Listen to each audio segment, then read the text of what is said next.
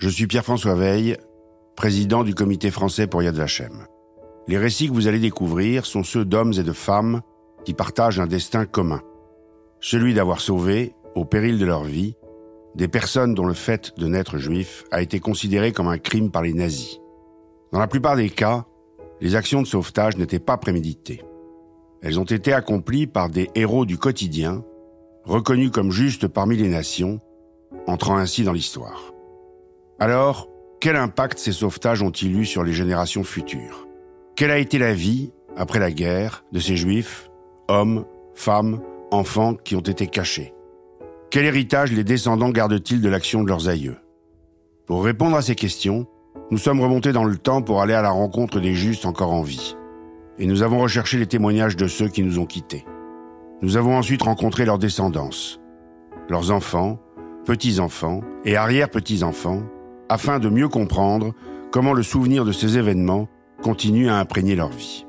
Ces podcasts racontent l'histoire de ces destins croisés. Leur restitution pour l'histoire est rendue possible grâce à la voix des justes. Ce programme est réalisé grâce au travail de collecte de témoignages du Comité français pour Yad Vashem, qui poursuit dans toute la France plusieurs missions en soutien aux actions menées par Yad Vashem, Institut international pour la mémoire de la Shoah. Se souvenir du passé en forgeant l'avenir, c'est ce que les justes, leurs descendants et les personnes sauvées vont nous raconter. Qui sauve une vie, sauve l'univers tout entier.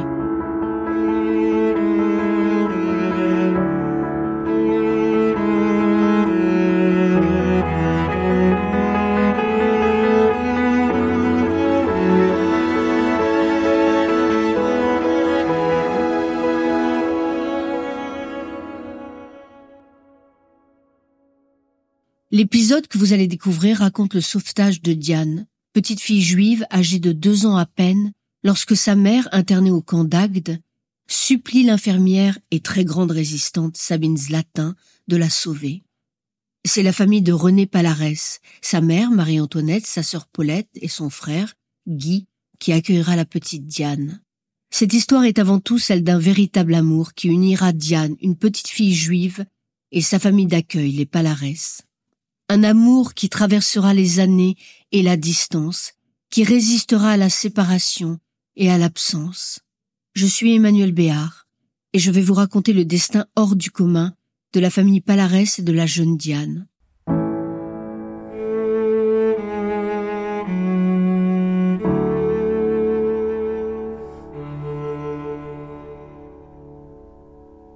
En 1939, René Palarès a 14 ans et vit avec sa mère, sa sœur et son frère à Montpellier lorsque la guerre éclate.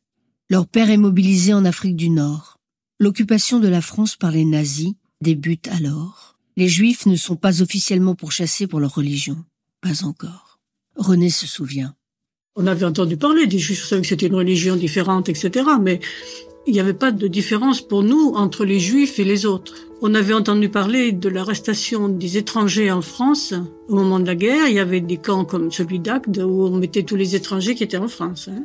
Donc euh, on n'avait pas d'a priori ni pour ni contre, on ne savait pas. Pendant les premières années de la guerre, Marie-Antoinette, sa mère, fréquente Sabine Zlatin, cette femme qui, grande résistante, sauvera des dizaines d'enfants. À l'époque, en 1942, Sabine Zlatin est infirmière. De la Croix-Rouge, donc euh, sous statut international, elle pouvait entrer et sortir du camp de Dagde. Et alors elle allait de temps en temps au camp et il lui est arrivé de faire sortir des enfants sous prétexte qu'ils étaient malades. Elle disait je l'amène pour le faire soigner, etc. Et elle les sortait.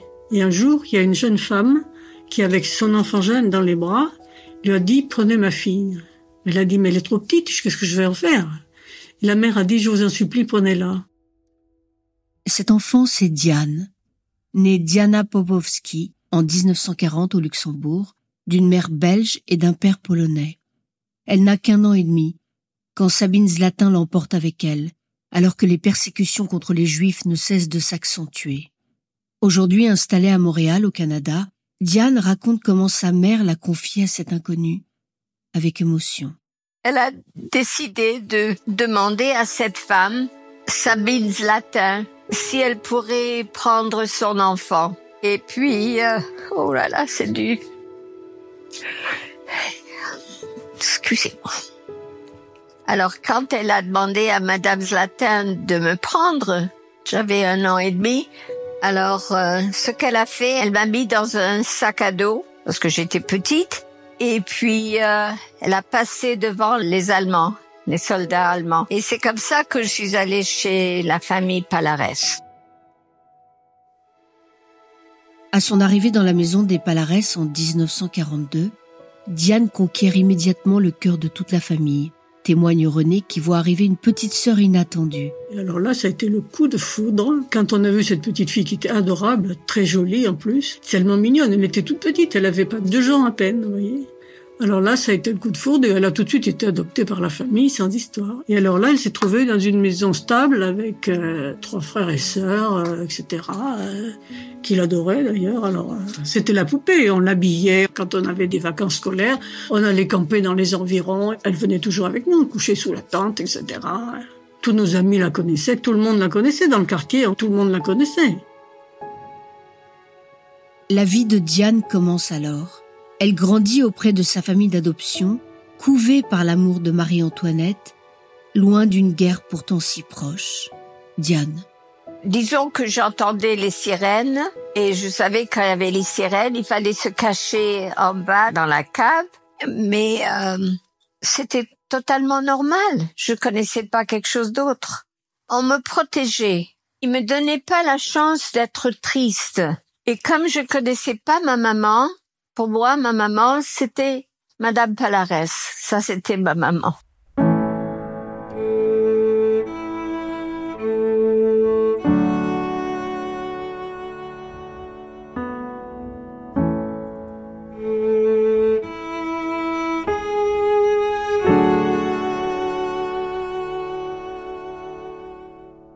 Elle appelait ma mère maman et elle savait pas qu'elle avait plus sa mère.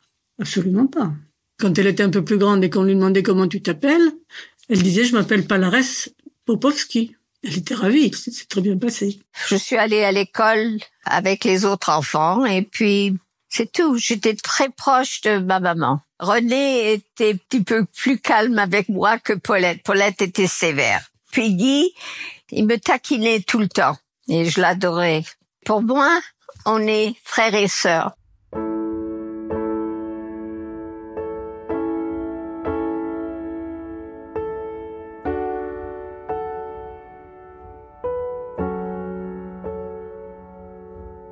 À l'été 1943, la famille Palares est de passage à la maison d'Isieux, située à une soixantaine de kilomètres de Lyon. Fondée quelques mois auparavant par Sabine Zlatin et son époux Miron, ce centre d'accueil pour enfants se trouve en zone d'occupation italienne. L'Italie applique alors une politique moins agressive que ce qu'elle deviendra à l'égard des Juifs. Ce lieu devient ainsi un espace refuge pour nombre d'entre eux. Ni caché ni clandestine, la maison d'Isieux voit peu à peu son quotidien s'organiser, raconte René. En 43, Madame Slatin, qui avait créé la maison d'Isieux, avait demandé à ma sœur qui ne faisait pas d'études si elle voulait pas passer l'été là-haut pour l'aider comme monitrice pour s'occuper des enfants. Il y avait une quarantaine d'enfants quand même. Et alors euh, ma sœur avait accepté, y était allée, mais moi c'était l'année où je passais mon bac. Alors euh, bon, j'étais reçue au bac et j'étais invitée par un oncle à Dijon. Mais au retour de Dijon, je me suis dit, c'est idiot de passer dans le coin, je vais à Isieux aussi. Donc je suis allée aussi à Isieux, où il y avait ma sœur, mon frère et Diane, et moi. Donc on a été les quatre à Isieux pendant toute la fin du mois d'août. Et moi j'avais un appareil de photo. Et toutes les photos d'Isieux qu'on voit presque partout, c'est moi qui les ai prises.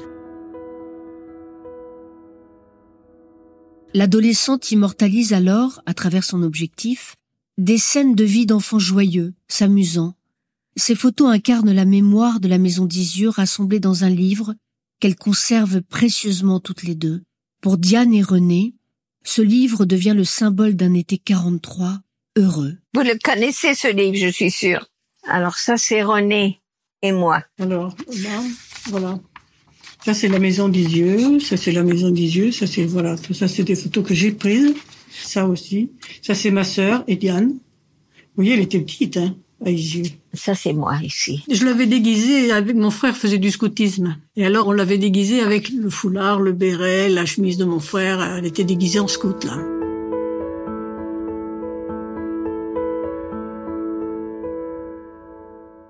L'été terminé, la famille Palarès retrouve Montpellier. Personne ne sait alors quel sort funeste sera réservé aux enfants restés là-bas. Le jeudi 6 avril 1944, les troupes de la Gestapo dirigées par Klaus Barbie raflent 44 enfants juifs et 7 adultes vivant à la maison d'Isieux. Tous sont déportés et exterminés à Auschwitz, à l'exception des deux plus âgés, déportés et assassinés à Tallinn, en Estonie.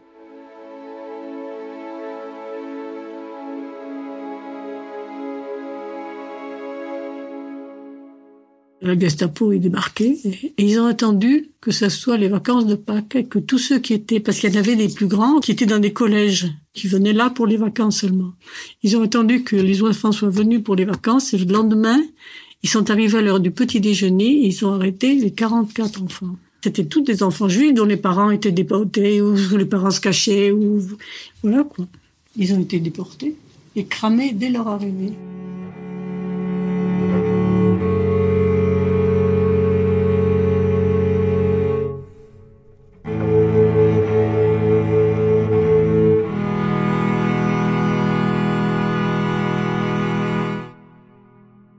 Klaus Barbie sera jugé en 1987.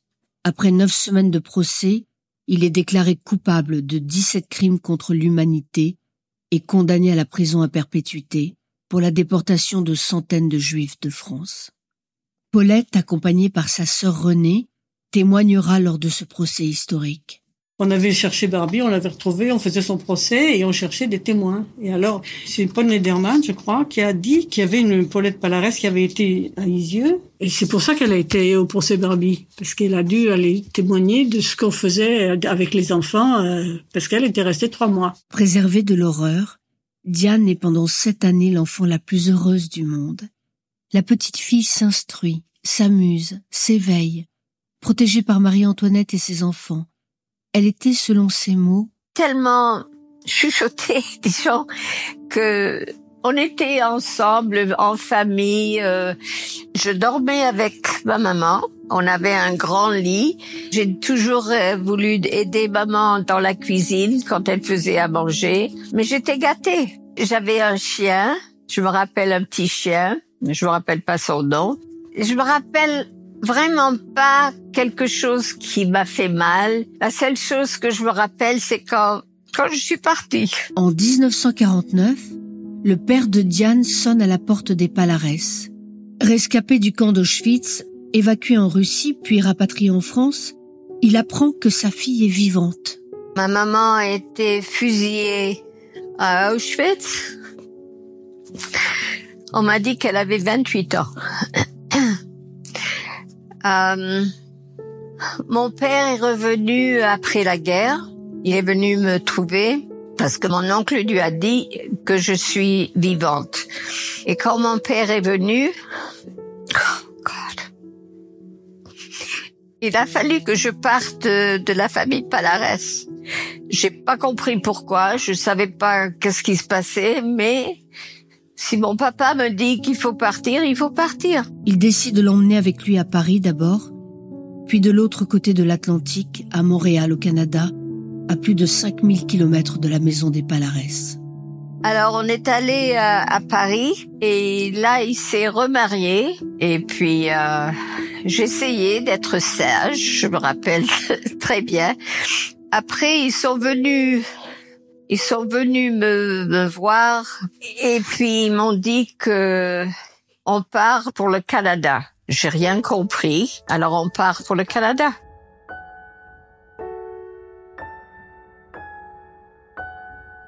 Du jour au lendemain, Diane est arrachée à sa famille de cœur.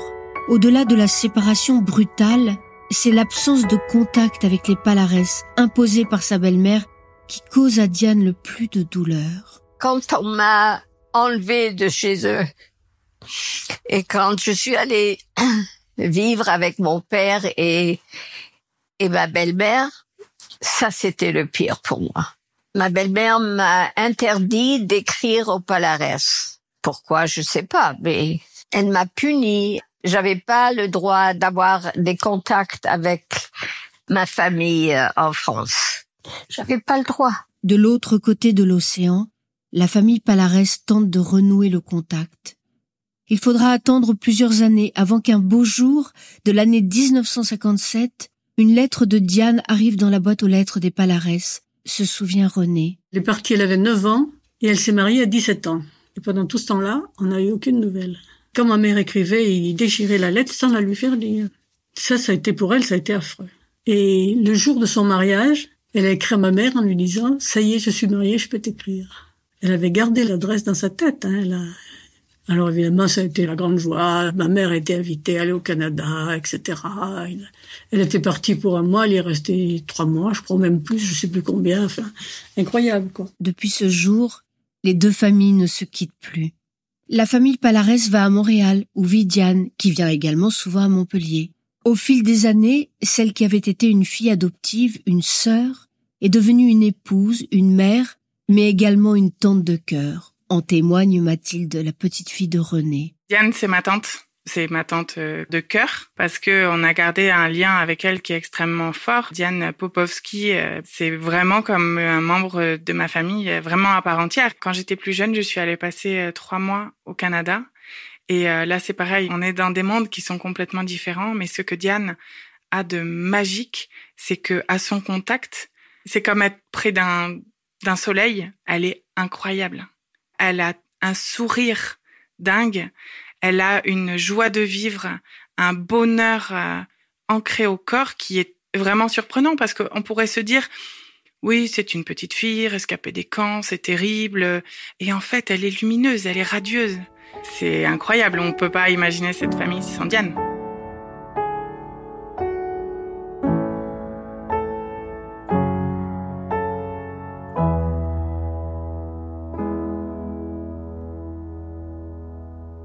Marie-Antoinette, Paulette et René ont reçu le titre de juste parmi les nations en 1996, plus haute distinction civile de l'État d'Israël.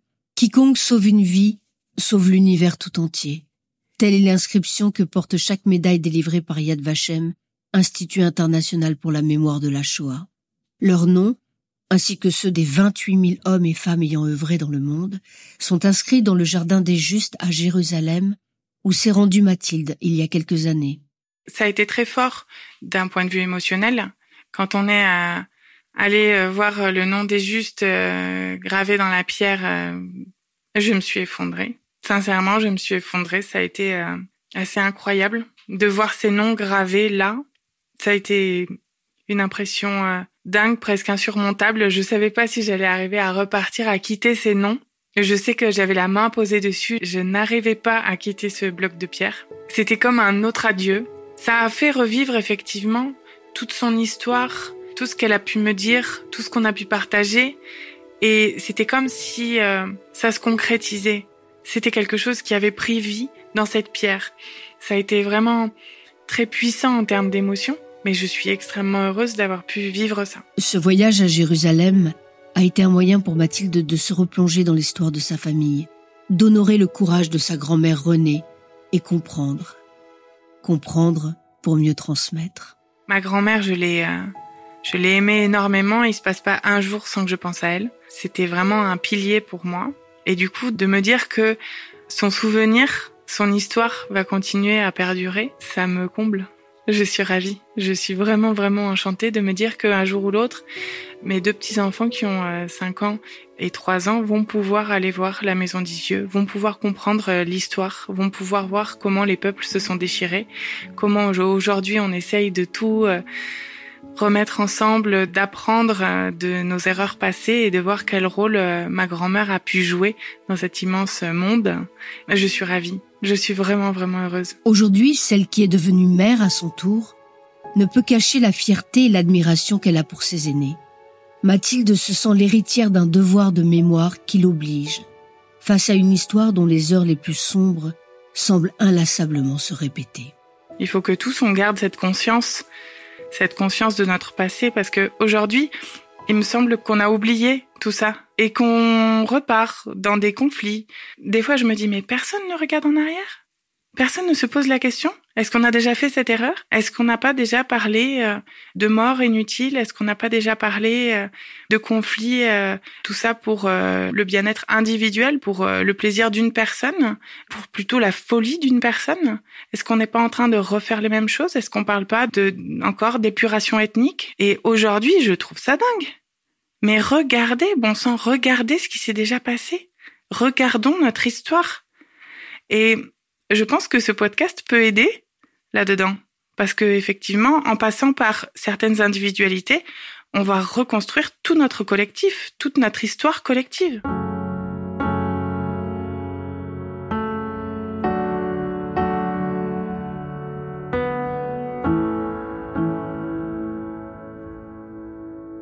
Une histoire collective qui doit mettre en lumière ses héros, ceux qui, par un simple geste ou au péril de leur vie, ont permis à des hommes, des femmes et des enfants d'échapper à la barbarie nazie. J'étais tellement chanceuse d'avoir une famille comme ça. Je le répète, je sais, mais j'ai rencontré d'autres euh, survivants. Ils étaient avec des familles, avec des gens horribles. Et moi, j'étais gâtée J'étais pas gâtée avec des cadeaux et des choses. Je me rappelle même pas avoir un cadeau. Mais j'étais gâtée avec l'amour que j'ai eu, la tendresse que j'ai eue, le... tous. il y a longtemps que j'ai pas pleuré avec ça. Wow. Ah, j'étais chanceuse quand j'y pense.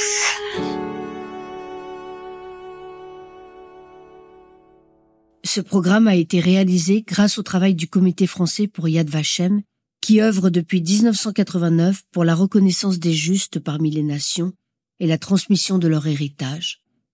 Responsable du projet pour le comité, Corinne Meloul, à l'écriture et à l'interview, Lucie Cocard, au montage, Fabrice Martin, à la musique, Benjamin Grossman, une production Nouvelle Voix.